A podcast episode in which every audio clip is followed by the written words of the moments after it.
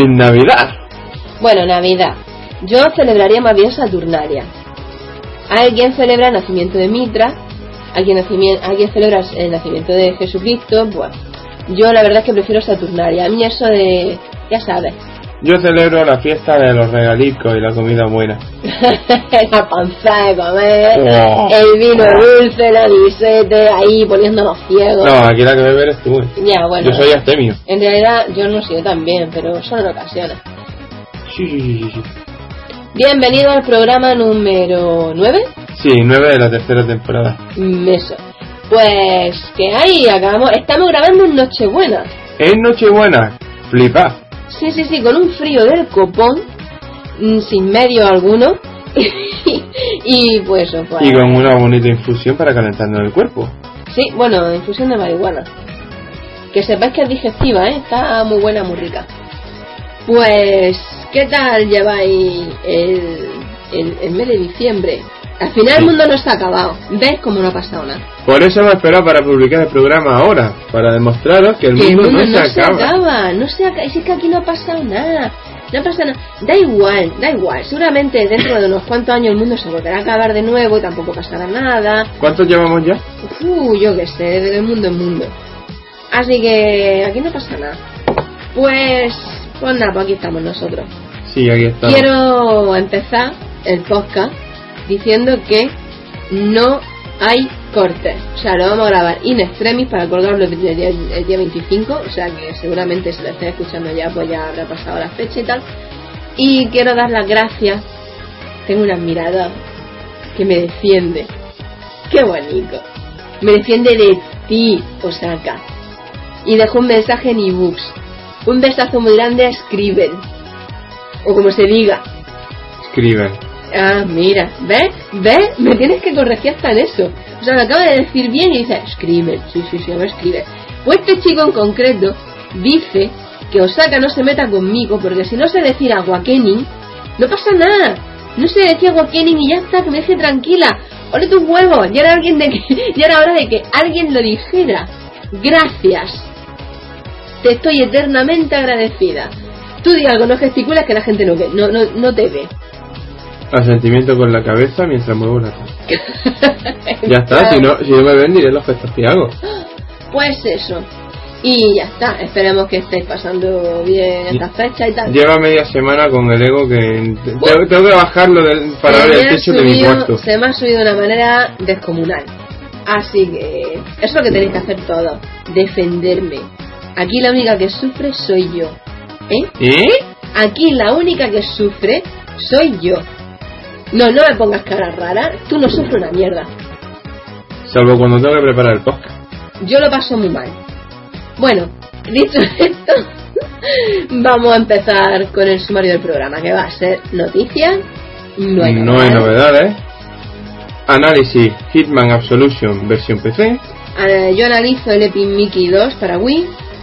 eh, y versión beta Luigi's Mansion. Ya era hora de que alguien le dedicara algo a Luigi's Mansion. Juegazo, ¿eh? Juegazo. Y dicho esto, comenzamos con el rompemando, el número, hemos dicho el 9, ¿no? Sí. Sí, no me entero de nada. El número 9 de la tercera temporada. Eh, esperamos que os guste.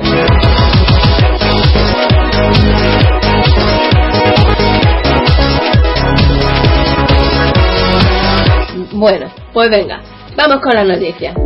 Dragon Quest 10 estará en Wii U, como todos sabemos, y Square Enix se basará en aquellos que ya se hayan hecho con la versión Wii, ofreciéndole una oferta especial que quizá haga que algunos jugadores vuelvan a morder el anzuelo. Según ha anunciado la compañía, los compradores de Dragon Quest 10 para Wii podrán hacerse con la versión Wii U en formato digital a mitad de precio, unos 3.500 yenes. Oferta que, si bien está lejos de la ventaja que ofrece Sony con los juegos que se encuentran en Vita y Play 3, para mí una medida de la hostia, si tiene un juego en Play 3 con versión en Vita o viceversa, Ujú. tiene la otra versión gratis. Ah, Eso me parece una muy buena iniciativa por parte de Sony. Bueno, pues eso, si bien está lejos de la oferta de Sony, como poco es interesante. La versión Wii U de Dragon Quest cuenta, entre otras mejoras, con un guardado de partida en nube, música orquestada que se confirmó dos días después de que yo redactara esto, y una resolución de 1080p. agranda la letra que no es de un pijo. Eso para empezar. Un poquito más. Muchas gracias.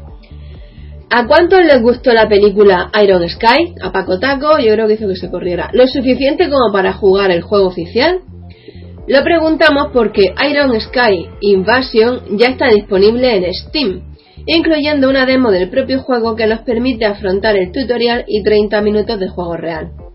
En Invasión encarnaremos a un piloto que debe defender la Tierra de una invasión de nazis selenitas sin perder el sentido del humor del que goza la película. Es que el concepto ya por sí es absurdo. Nazi en la luna.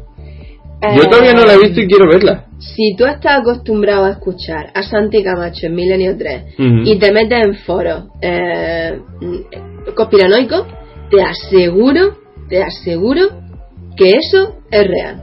La Virgen. En fin. Bueno, pues las navidades ya están aquí. Los frikis temblamos de emoción y nuestras carteras de puro pánico. ¿Son los juegos demasiado caros para vuestros maltrechos bol- bolsillos? Carísimo. Si es así, os sugerimos desviar vuestra vista hacia FX Interactive, que por Navidades rebaja los precios de ciertos juegos y recopilaciones a 9,95 en formato físico. ¡Toma ya! Los títulos rebajados no tienen desperdicio y son Take On Helicopters, After the War, King's Bounty Anthology, Death to Spice Anthology, Hollywood Monsters 2, El primer templario, por fin algo que se pronuncia, Wings of Prey, Fa... Flat Out Anthology, Flato, antología. lo sabía, y Sherlock Holmes Anthology. Nueve juegos en total. Ay, Como es norma en FX Interactive, cada juego está traducido y doblado al castellano, incluyen manuales a color, DLC, ya incluido en el propio juego, y guías para los juegos, entre otras cosas. Si es que mis multimedia son unos genios hasta cambiar de nombre, de nombre, joder. Y hablando de rebaja, Nintendo sigue con fiebre y haciendo rebajas temporales en su eShop, tanto en Wii U como en 3DS. En la eShop portátil, los juegos rebajados son de la consola virtual, concretamente Super Mario Bros. que está a 3,99 euros y Doctor Mario que queda rebajado a 1,49. Juegazo. Ambas ofertas solo durarán hasta el 27 de diciembre. Por otra parte, en Wii U, Chasing Aurora se mantendrá a mitad de precio hasta el 3 de enero, quedándose en 5,99, mientras que el Little Inferno estará a 9,99 hasta el día 4 de enero. Mira, el del Inferno me llama mucho la atención. Quiero jugarlo antes de que acabe el año. ¿Sabe una cosa? Que muchos me van a tirar piedra a la cara, Pero a mí el Doctor Mario no me ha gustado en mi vida. Bueno, para gustos colores, ¿no? Como tetas para sujetar. El lema de nuestro programa. No, ya, ya, ya, pero es que no me ha gustado, pero en mi puta vida, vamos. Bueno, Oye, a, ver, a mí no, a mí hace tiempo que me repatea el arte de Ayami Kojima, así que... ya. Ay, en fin. Y terminamos con una de esas fricadas que tanto me gustan. Figuras. Concre- concretamente figuras articuladas de Kid Icarus Uprising, anunciadas por el mismo Masahiro Sakurai, genio, en su Twitter con una imagen donde podemos ver algunos de los accesorios. ¿Por qué dices uprising si es uprising? Vamos, coño. Uprising, no uprising. Si fuera uprising estaría separado. Mm, no, o sea, estamos hablando de... Eso sería en español. Que mira que tengo quien me defienda, ¿eh? Me la pela. Sí, anda. Las figuras representan a Pete y Pete Oscuro con diferentes armas e incluyen Stan y un par de enemigos. Pete Oscuro, joder cuántas ratas tengo en esta noticia, no es un simple repintado, ya que hay detalles en su rostro y ropajes que difieren del modelado a la figura de Pete. Más adelante Sakurai añadió que estas figuras no incluirán ninguna carta especial de realidad aumentada, por lo que los coleccionistas de estas pueden respirar tranquilos, ¿o no?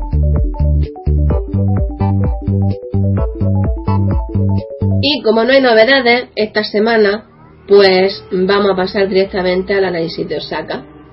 Que Sí. era, no me acuerdo cuál. Hitman Absolution. Eso, el Hitman, es verdad. Que me contaste que te gustó un montón. Sí, me gustó bastante. Ahora ya hemos hecho el análisis, pasamos sin...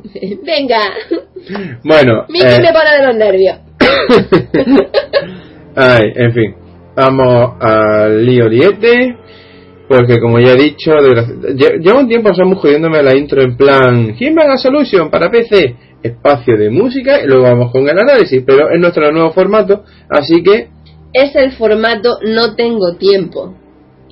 ajá, estamos en Nochebuena, mañana no madrugamos, Ya, Mm. pero yo mañana sí me tengo que ir temprano, así que es el formato, no tengo tiempo. Luego, si quieres, me jodes tú a mí el mío y estamos en paz. Venga, continúa. Bueno, eh, pues antes que nada, antes de empezar el análisis, quiero adelantar que aquí un servidor en su puñetera vida, pese a tener Play 2 y ser pecero, no ha tocado la saga Hitman. O sea, esta. No tienes vergüenza. No, lo que no tengo son pelas. Lo que no tienes perdón de Dios. Venga. Esta ha sido una graciosa casualidad que me ha permitido jugar al Hitman Absolution, me ha permitido instalar esos 30 gigazos, la puta madre que los parió, en el, en el disco duro y me ha permitido disfrutar del juego más o menos en condiciones. Así que, como hoy estamos con el formato no tengo tiempo, vamos a pasar a la historia, la cual pues no tiene cierto desperdicio. A ver, la historia parte de, una premis- de la premisa de que el agente 47, Hitman, lleva cuatro entregas de la saga cumpliendo misiones para la agencia bajo la tutela, o mejor dicho, bajo la supervisión de Diana, con la cual al parecer se lleva bastante bien. Pero mm, Diana la lía, provoca un caos en la agencia y es marcada como traidora. Así que los mandan a asesinarla, porque además Diana se lleva consigo a un elemento valioso de la agencia, una niña, adolescente creo, bueno, adolescente no, creo perdón, creo no, adolescente, qué coño, llamada Victoria, de la que lo único que sabemos, o lo único, lo mejor dicho, lo único que nos dicen dura- durante los primeros compases del juego, es que ha sido víctima de una serie de experimentos en laboratorio. Total, que el agente 47 es enviado a esa misión y lo que pasa, no voy a seguir porque sería spoiler ya que el juego ha salido hace poco y aunque la historia mola lo suyo, pues como que no es plan. Hablando de la historia, por cierto, su narrativa es mucho más que decente, ya que sobre todo el ritmo del juego muy pausado da lugar a que podamos hacernos cargo de todos los detalles y podamos estar bien atentos. Los detalles nos llegan tanto a nivel de tanto a nivel jugable como en secuencia, escuchando a personajes, etcétera. Gira todo más o menos en torno a lo que es el tema de Victoria y el agente 47. Nuevamente no puedo decir nada más. Así que, eso sí, el ritmo narrativo es lo bastante bueno como para mezclarse con la jugabilidad y no ralentizarla. Joder, para una puta palabrita. A nivel gráfico, el juego, pues la verdad es que me ha parecido no impecable, pero sí muy muy bueno. Está plagadito de detalles, todo es nítido, todo es redondito, todo es colorido. Eh, sí, el juego tiene... No es uno de los clásicos juegos grises de esta generación que dice, oh Dios mío, nuevos tonos de gris o "Ah, nuevos tonos de marrón. Sino que es un juego con una paleta de colores muy decente, muy variada. Los gráficos son tiran a lo realista, pero aparte de tener ciertos fallos a nivel a nivel físico de los personajes, por ejemplo, Hitman tiene un torso que es casi tan grande como sus piernas, si no más, cae en el Uncanny Valley, que es un gran problema para los juegos de corte realista. Para que no sepa lo que es el Uncanny Valley, pues básicamente es ese- esa pequeña fracción psicológica en la que algo artificial que intenta parecerse real nos provoca repulsa. Y claro, mm, Hitman no, o sea, la gente 47 no.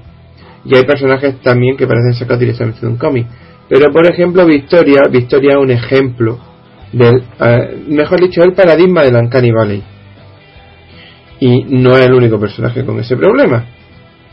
En fin. Por cierto, los personajes, bueno, personajes, soldados, cachos de carne a los que matar, eh, son... Hay mucha variedad, aunque se repiten de vez en cuando. ¿Qué? Nada, estoy mirando, pasa algo. Ah, vale, vale. No puedo. ¿Me va a cobrar? Sí, no veo por qué no. Venga, tú habla. Aunque se repiten de vez en cuando, pues son lo bastante variados como para no notarse. Y tampoco es que sean muy genéricos, todos tienen su, su raquillo y tal, que encajan con la personalidad que les ponen. En general están bastante bien, está todo bastante bien. Y los escenarios están diseñados para apoyar a la jugabilidad en lugar de al contrario. Un bien ahí por ahí dos. El sonido, eh, lo, lo, que más me ha gustado de hecho, tengo que pegarle un par de hostias a Eido y a Square Enix, no collejas, no tirones de oreja, hostias, porque no he tenido cojones de encontrar la banda sonora de este juego. Tan solo algunos samples, el tema principal y el ending. Que olé vuestros, olé vuestros cojones, ¿eh? La banda sonora es orquestada, es muy tensa, además es más o menos interactiva. En, a lo mejor si te está pasando un, un soldado, qué manía con los soldados. Ay, la costumbre de que todo lo que haya que matar en los juegos son soldados y aquí... Eso está. No, pero es que aquí puedes matar literalmente lo que se te ponga por delante. Que te penalicen o no ya otra cosa. Pero el nombre Hitman, el nombre se lo tiene merecido. Eh, cada uno tiene su propia personalidad bien marcadita. Las voces se repiten más bien poco. Que por cierto el juego está doblado al castellano y muy bien doblado. Cosa que no me esperaba yo de Square Enix salir te subtitulamos los juegos y ahí te la apañes. Parece que ido se ha influido. A nivel jugable donde está la mayor miga del juego y espero que la saga porque me ha dado la tentación de jugármela entera, la verdad, para que os voy a engañar. A ver, mmm, la idea principal detrás de Hitman es que básicamente puedes jugar como te dé la santa gana. O sea, puedes ser un fantasma que llega hasta su objetivo sin matar absolutamente a nadie. Es posible. Yo lo he probado. O bien puedes coger y cargarte a todo Dios, que también es posible. Las habilidades de Hitman lo permiten. Y es lo bastante divertido como para no resultar frustrante. Ahora, que caigas con cuatro tiros, pues mira, también. Pero entre que la vida se regenera automáticamente, el juego tiene sistema de cobertura y que el sistema de combate pues es más o menos ágil, pues mira, te lo puedes permitir. Puedes llevar hasta un total de 5 elementos encima, si no me falla memoria, que pueden ser cuerdas de piano, puede ser un ladrillo que haya encontrado por ahí. ¿Pero para qué quieres cuerdas de piano? Matar sigilosamente. Ah, vale, vale. Eh, puede ser cualquier cosa, literalmente cualquier cosa que encuentres. Armas de fuego, ladrillos, llave inglesa, destornilladores. Cualquier cosita con la que se pueda hacer daño, He-Man puede cogerla y arrear con ella. También se puede uno disfrazar. Aunque lo de los disfraces, eh, a ver, ¿cómo lo pongo? No son muy efectivos que digamos. En el tutorial te dicen, disfrazando te puedes pasar desapercibido, tienes acceso a áreas, tal y cual. Pero claro, si un sitio está lleno de mercenarios, te disfrazas como uno de esos mercenarios y subes, si pasas cerca de alguien con con un disfraz, te ves la cara y a por ti. O no sirve de nada meterte en un sitio atestado de mercenarios si vas disfrazado de mercenario, que es el único disfraz que te ofrecen. O, eh, eh, es que esto a mí se me quedó de una de la misión del hotel, que fueron tres horas de misión. Que esa otra, las misiones son largas de cojones, pero largas, largas, largas. Eso me hizo empezar a entender lo de los puñeteros 30 gigas de las narices. Casi me quedo sin disco duro, gracias, he ido. Sí, no, no es que tenga mis discos duros muy vacíos que digamos, y tengo varios también está el tema de, bueno, he mencionado que uno puede escoger matar o no matar. Hay muchos caminos muy variados para llegar hasta tu objetivo. Bueno, también depende un poco de la misión, porque... Mm, pero puede ir escondiéndote, puede ir vigilando bien cómo, cómo se mueven tus adversarios, puedes distraerlo y decir, uy, paso por aquí detrás. O bien puedes coger eh, que te descubran aposta, de hecho esto me encanta hacerlo, hacer aposta que te, que te descubran, fingir que te rindes. Vienen a por ti, pistolas manos, sí, muy bien, así me gusta, ríndete, esta noche será muy perrita. Le da a la X, lo engancha, lo coge de escudo humano, apuntando con la pistola, bim, bim, bim, bim, bim, bim. Claro, esto es un poco efecto de la de nieve, los disparos alertan a los guardias. Así que cuanta más gente mate, a base de disparos, más gente vendrá y cuando vean y por si acaso no han oído los disparos y suben a donde está Verán los cuerpos y sospecharán, porque no hay sitio para esconder a todo el mundo al que mandas, claro.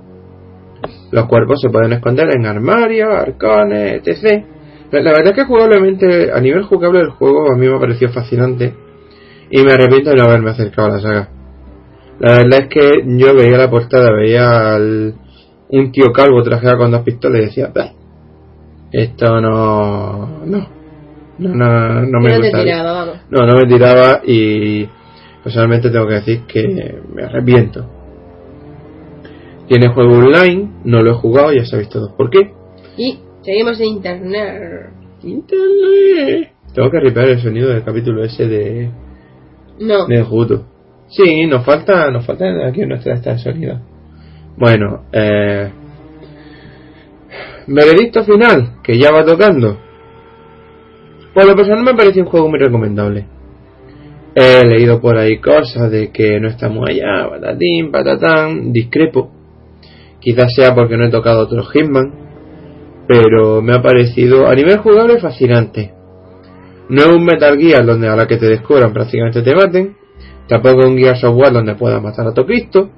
Tu habilidad cuenta mucho más que las normas del juego. La posibilidad de acción es enorme. Vamos, que no hay no le veo pega a nivel jugable no le veo pega ninguna sonoramente eh, me ha parecido excelente la banda sonora se la arregla para ponerte muy bien de los nervios. Y digo muy bien de los nervios porque es que mm, es lo que busca y lo hace. O sea, cuando estás caminando tan tranquilo, bueno, tan tranquilo, cuando vas caminando tan tranquilo, en plan sigiloso, y de repente pega la música y tú, ¿qué, qué, qué, qué? Mueves la cámara y resulta que hay, por del otro lado de la mesa en la que te estás deslizando, un, un guardia pasando, y tú, mierda, y se queda ahí parado, ¿eh? ¡Qué buen tiempo hace! Parece que va a llover. Y tú muévete, cabrón, y la música chon, chon, chon, chon, chon, chon. Y los gráficos, la verdad es que, aunque no lo puedo poner todo al máximo, nuestro hardware, ya sabéis, pues me, me han encandilado. Bienvenido es un juego muy recomendable y a que mínimo, mínimo le tenéis que pegar una probadita. Eso sí, señores de Aido, la próxima vez empecé hay más mandos, aparte del mando de equipo 360. A ver, si le quieres decir algo, escríbele una cartica con escupitajo se la manda. En vez de decirlo en el podcast, no te van a oír en el podcast, lo saca. Por si acaso, igual hay por ahí alguien mirando podcast de videojuegos español y da con nosotros. Lo dudo mucho. Entonces, tu veredicto es. Muy recomendable. estupendo. Very thank yous. Que si más raro más salir. Sí, voy a dar todo el mío. Y seguimos con el podcast.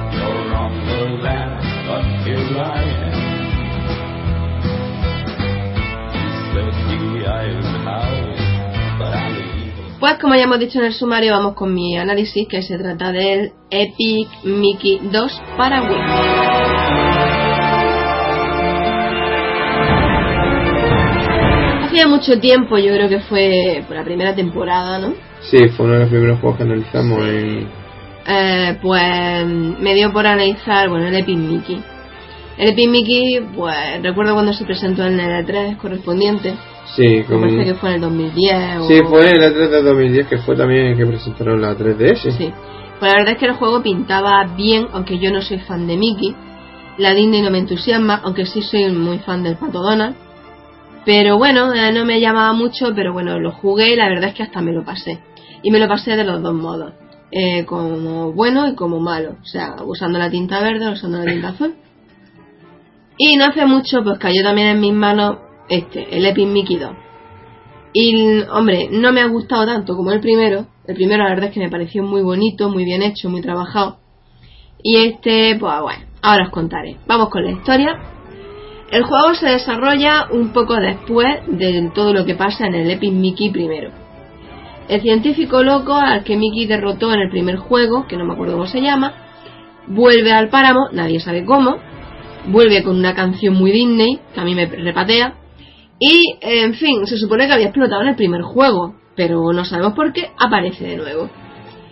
Y afirma que se ha dado cuenta de que ha cometido muchos errores, que los quiere mucho a todos. Bueno, primero antes de que aparezca, hay un terremoto tremendo, Oswald se acojona, y el tío aparece, canta una canción, la gente se queda así como diciendo no me convence, Pero Oswald, el conejo, afortuna, eh, el conejo afortunado, ya sabéis, el proyecto de Mickey, lo que en un principio era Mickey, Sí. que era un conejo muy gordo. Bueno, con una afección extraña en la barriga, porque esa barriga no es normal. Y pues aparece y, y le, el tío este, el científico, le ofrece que trabajen juntos, pero aún no se sabe por qué. Y los demás residentes del páramo, pues, en fin, pues para el tío se ofrece arreglar todo el páramo y, y bueno, y le pide a Oswald que le ayude, pero nadie está como muy de acuerdo. Entonces Oswald le da el beneficio de la duda, a la novia le hace puta gracia y se va con él. Pero poco después de que acepte la ayuda del científico, el páramo empieza a sufrir mucho daño. Hay muchos terremotos, hay, en fin, mm, que se hace todo polvo, vamos, para que me entendáis. Entonces sospechan que el científico no está cumpliendo la parte de su trato. Y Gus, ya sabéis, el gremlin este extraño, eh, que es asesor de Oswald o amigo, y Hortensia, que es la novia de Oswald, deciden ponerse en contacto con Mickey, que es, bueno, en fin, ya sabemos todos que salvó el páramo en el primer juego. Total, que para pedir su ayuda, cuando lo hacen, mm, Mickey es que un poco raro, porque está Mickey ahí echándose un sectorrillo y, y empieza, se escucha, da, da, da, da mucho miedo. Mickey, Mickey, y yo, ¡ah! ¿Esto qué es? La niña de, de, de, de, hay en la tele. Pues no, eh, el, el, el mierda este, ¿cómo se llama? El, el gremlin este. Ahí, Mickey, Mickey, Oswald se ha ido con el científico y no sé qué. Total, que el Mickey, ¿para qué va a sopesar los pros y los contras? Coge, se mete por la, ya no me acuerdo, o sea, por la tele, un espejo, creo que era por el espejo. El espejo. El espejo. Eso. Es que ¿sabes qué pasa? Que no hace mucho jugar a la demo del Epic Mickey para 3DS. Ujú. Y tengo la historia en mezcla. Ajá. Bueno. Eh, no, no, pero muy bien, muy bien. El caso es que se mete por el espejo, ¿para qué va a preguntar? Y bueno, le coge el pincel mágico a Jensid, ya sabéis, el mago este que está pintando el páramo y tal, y que Mickey la lía parda en el primer juego. En fin, mm, como se lo confiscó a Mickey, pues coge y dice, ah, pues esto es mío. Y con la ayuda de Gus, Mickey vuelve al páramo para ayudar a descubrir qué es lo que ha pasado eh, con el científico loco y uniéndose a Oswald en la búsqueda de la novia y todo jaleo. Hasta aquí todo bien. Ya se sabe eh, lo que va de, la, de, lo que va la historia y tal. Bueno, pues entonces, ¿cómo se empieza el juego? El juego empieza pues así, ¿no? Con Mickey y Oswald dando por culo. Eh, se meten ahí en el pueblo este, que está hecho polvo, está muy feo, está como más amorfo que en el primer juego. El primer juego era simpático, ¿no? Y, pero yo que sé, está todo como muy hecho polvo.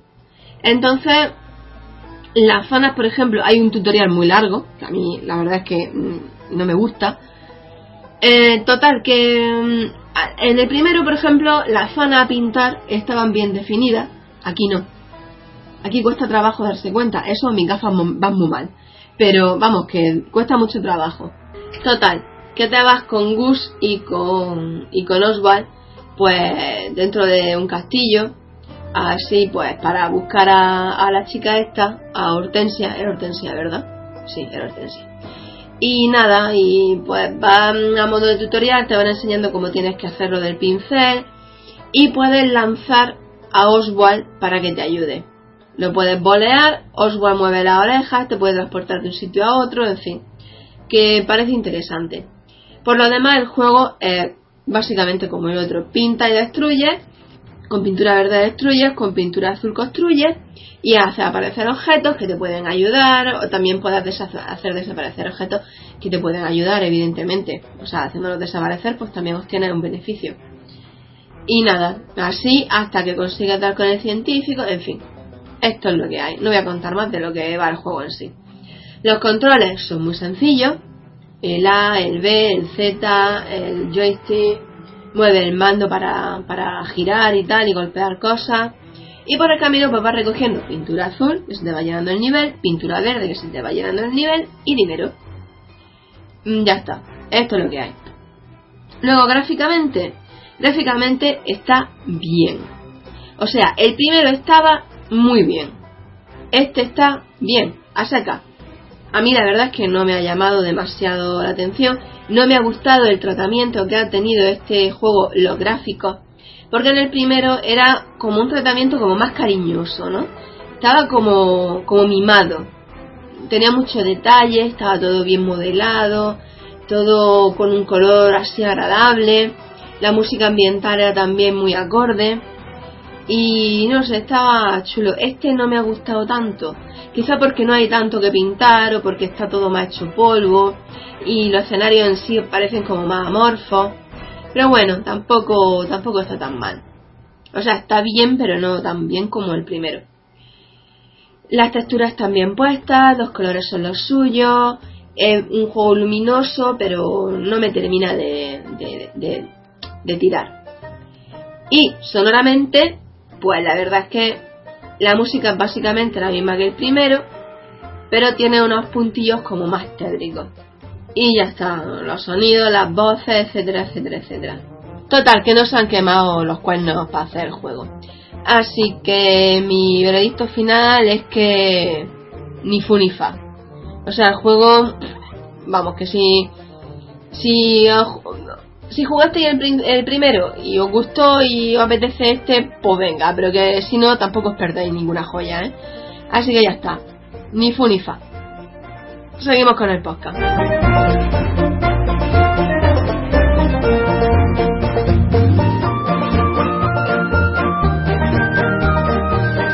Vamos ahora con la versión beta de esta quincena, que como hemos dicho en el sumario, se trata de Luigi's Mansion de GameCube.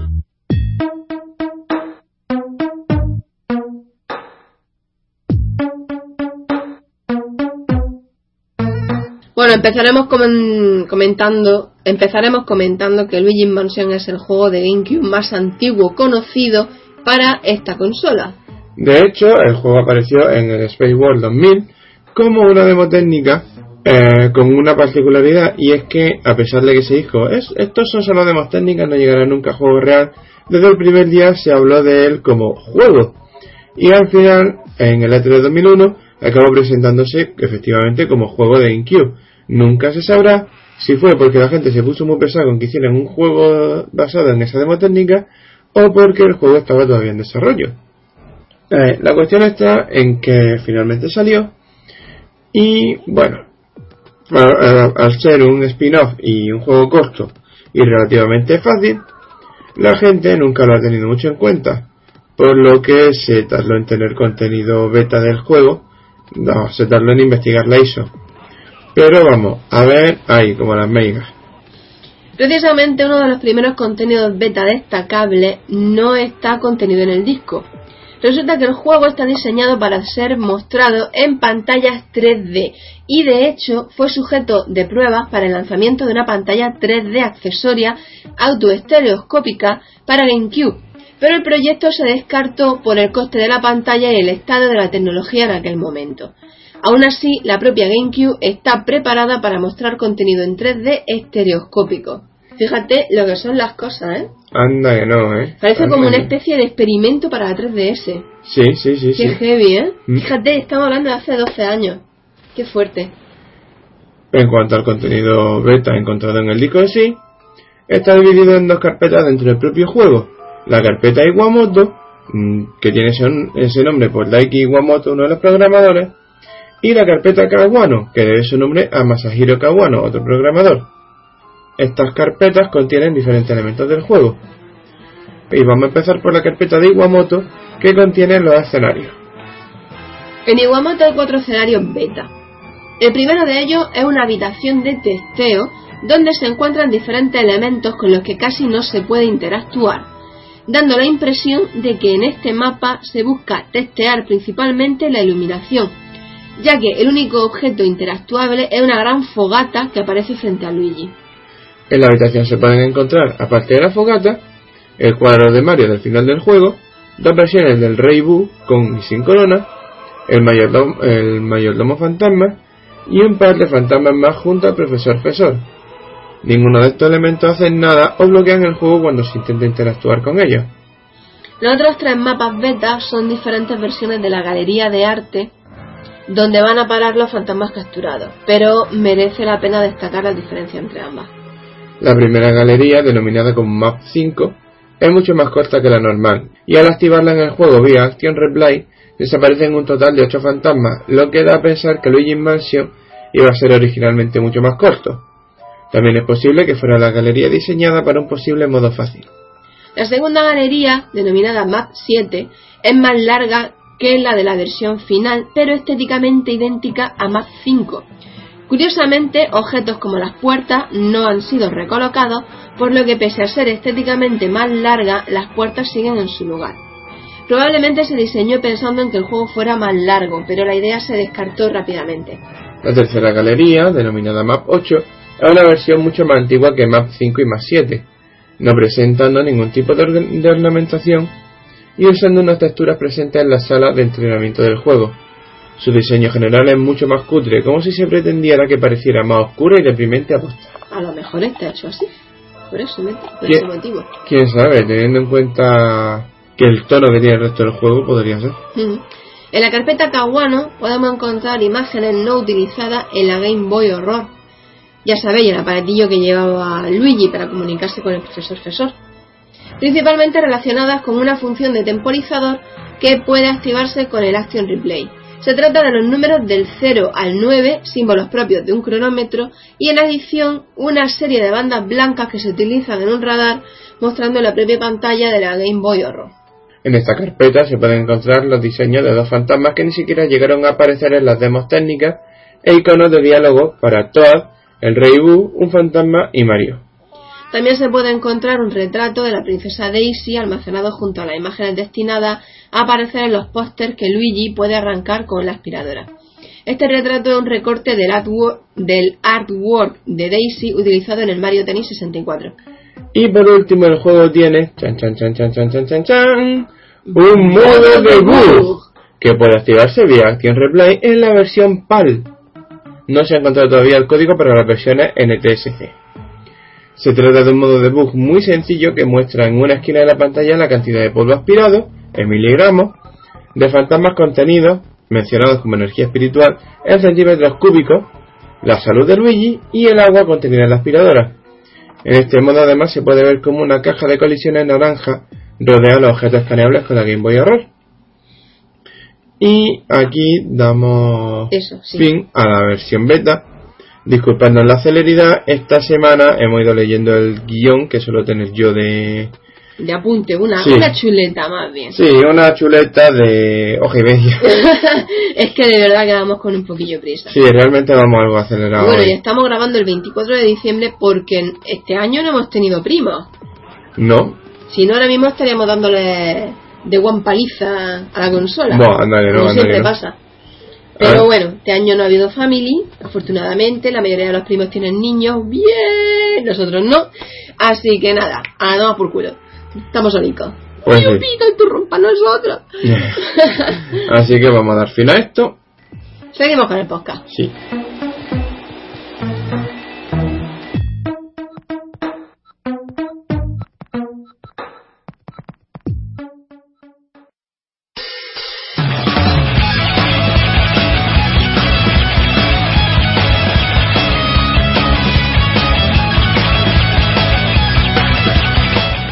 Llegamos al final del rompemando de esta quincena. Esperamos que os haya gustado, perdonad que haya sido tan escueto, tan pobre, tan, tan acelerado, tan, corriendo. Tan poco preparado. Pero es que no nos queda más remedio que hacerlo así, lo tan chungo. Mucho. Ya está bien, ¿no? no es para tanto. Sí, sí lo es. Voy a llorar. Cállate. Llora, llora. Que esperamos que os haya gustado. Y bueno, queremos daros las gracias por vuestro apoyo, porque a pesar de que estamos haciendo muchas dificultades para continuar el podcast, pues nos estáis dando muestras de apoyo en Twitter, mandándonos mensajes, en ebooks cuando dejáis mensajillo y tal. La verdad que, se agradecen. Os lo agradecemos muchísimo, por supuesto el volumen de descarga. Así que nada, eh, eh solo nos queda, dile. Felicitaros la Navidad. Sí. Mandar. Saturnalia, Saturnalia. El arbolico de colores, tan bonito. Ay. Mandar regalalia también. Regalalia. Cenalia. Cenalia, anda que no en Pasalia. Oh. bueno, Salu- pues eso. Saludetes por mi parte a. Bueno, por mi parte no, por parte de los dos. A José Luis Arcángelu. Ya se nos saludo, que ha colgado hoy un, un, un- un- una mierda esta en, el Facebook, ¿cómo se llama? Villancico. Eso, un villancico. Y Eh. a Adeptos Fideles, que no lo he cantado en mi puñetera vida y me lo he intentado y casi me pega el gato. El Adeptas Fideles lo canté yo de pequeño en un concurso de coro del, Sí. del colegio. Pero es que no ganaste nada. No. Eh, dos meses pra- practicando la puta voz para nada. Si es que no, es que no, no se Ah. puede. Bueno, José pues Luis- eso, un José besito a José. Luis. Un besazo Ah. muy grande. Jose- a Josep, a nuestro primo Josep. Coño, Josep, que, que muchísimos besos, ya me contará esa tesis, cómo la lleva. eh, a Kate, a W. Clauser, a Manuel Hispano, eh, a los chicos de la Asociación Oberón, A Miguel Negrillo, a... Eh, mm, nombre, nombre. da igual, a todos los que nos escucháis, ya está bien, a todos los que nos escucháis, muchísimas gracias. Os deseamos que paséis una buena Navidad y deseamos que tengáis un felicísimo año nuevo. Condensando hasta la despedida, ¿eh? Sí, sí, sí. Que todo vaya de puta madre. Que os cambie todo para mejor. Que os vaya todo muy bien. Que los que estáis estudiando, que os salga lo que estáis estudiando de putísima madre. Los que no tenéis trabajo, que os salga un trabajazo de la puñetera hostia. Gracias. Los que no, lo- los que por desgracia, como a nosotros, como a muchísima gente, su familia tenga problemas de dinero, lo que sea, nada, que todo cambie, que todo vaya de puta madre. Eh, el último ciclo. Maya ya terminado, ahora se hace un cambio. Sí, bueno, podría estar hablando de eso horas, pero no lo voy a hacer. Ah, venga, ya estoy haciendo una coña. Ya, ya lo sé. Ahora pues sí, la verdad es que comienza un nuevo ciclo. Se supone que es para bueno.